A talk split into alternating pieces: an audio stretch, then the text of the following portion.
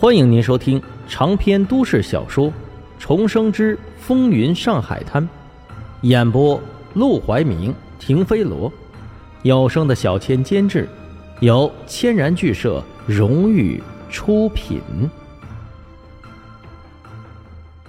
第二百一十章：三大佬齐聚春生饭馆。原来是为了这事儿。何司令笑了笑：“好。”你放心，我和黄金荣合不合作的无所谓，我看中的是你。这话说的一半客气，一半别有用心，一半倒也是发自内心。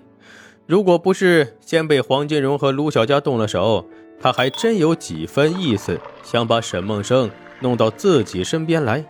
可惜呀，他现在一方面是黄金荣的人，自己不好下手；另一方面，他又和卢小佳走得很近，自己心里到底是有疙瘩、有怀疑的，所以他更喜欢这样有事就找沈梦生办事，没事的时候就离他远远的，提防着他算了。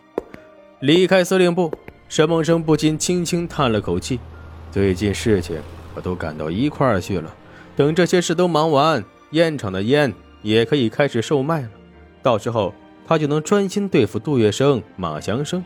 这两个人一门心思想要针对自己，绝不能让他们把势力做大做强，否则到头来吃亏的还是自己。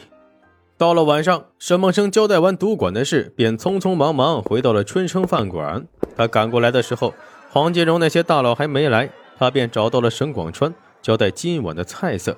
现在沈广川在春生饭馆，基本上已经担任起了掌柜的职务。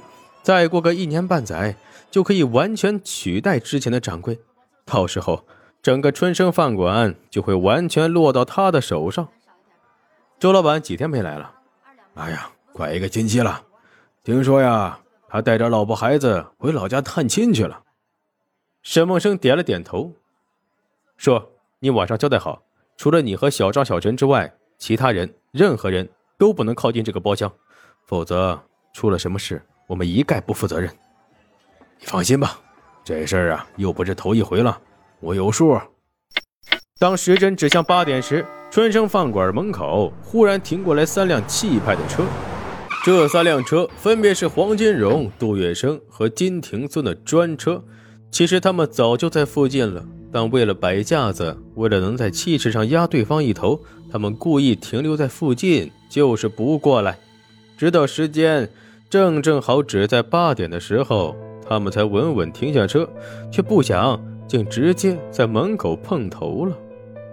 黄金荣一如既往穿着一身长袍马褂，但脖子上挂着条金项链，短粗的手指上也套上了十几个金的、玉的、宝石的大戒指，看着就亮亮堂堂的，十分富贵。杜月笙就朴素的多。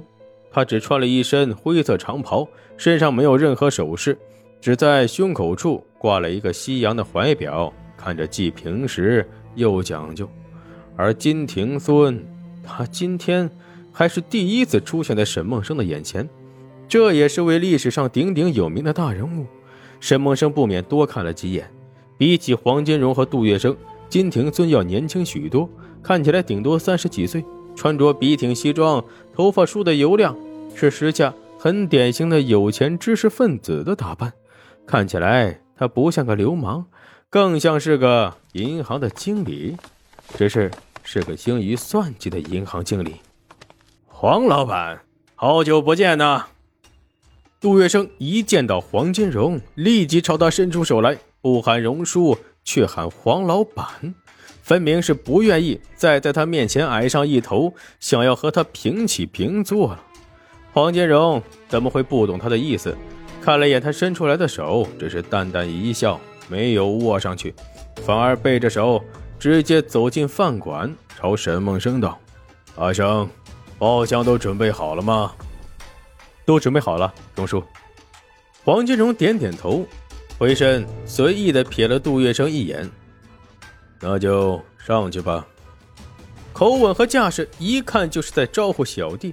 金庭孙脸色难看，似乎是想说什么，却被杜月笙给制止了下来。两人目送黄金荣上楼，便走进春生饭馆，迎面朝沈梦生走去。沈梦生眼角余光瞥到他们，知道他们肯定是想给自己个下马威，毕竟这算是杜月笙自立以来他们第一次正式的碰面，而沈梦生现在就是个小马仔，根本没有和杜月笙叫板的资格，和他对峙除了吃亏没有别的，因此他故意假装没看见，转身就朝厨房走去。杜月笙愣了愣。想张嘴又停了下来，金庭孙却忍不住道：“他们这一个两个，未免也太不把我们放在眼里了。杜哥，都这样了，你还打算给他们面子？”杜医生面无表情道：“黄金荣对我毕竟有赏识之恩，我现在给他面子，就等于是抹消了这份人情。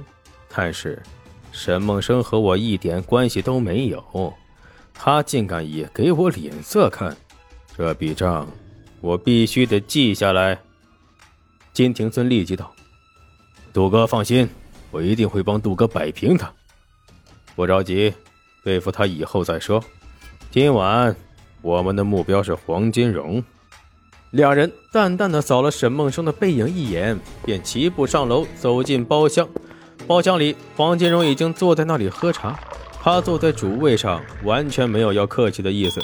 一见他们进来，就像吩咐手下一样，随意道：“坐吧。”杜月笙也不计较这些事。虽然他现在自立为王，也攀上了法国人的势力，但在黄金荣的面前，他始终是晚辈。吃点亏就吃点亏吧。要是这种事上都斤斤计较，是做不了什么大事的。三人入座，沉默很快也开始爆发。谁都不愿先说话，谁也不肯先说话。就在气氛尴尬的连达子和道哥都浑身难受的时候，门打开了，沈梦生端着个托盘走了进来。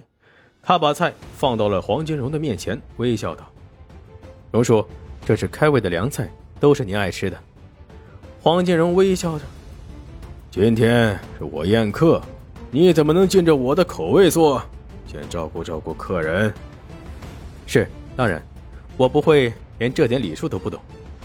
说着，他回头朝门口喊道：“端进来吧。”这时候，小张和小陈才端着别的小菜进来，分别放到了杜月笙和金庭孙的面前。黄金荣抬眼一看，差点笑出来。原来。他面前的小菜是蟹黄竹笋，杜月笙面前的小菜却是一盘酸蒜，而金庭孙的则是凉拌虾米。什么意思？不言而喻。黄金荣就是黄，杜月笙在黄金荣面前装蒜也没用，而金庭孙呢，根本就搬不上台面，只是个不起眼的小虾米。黄金荣压根儿就不会放在眼里。沈梦生也是借着上菜的名义给黄金荣出气呀。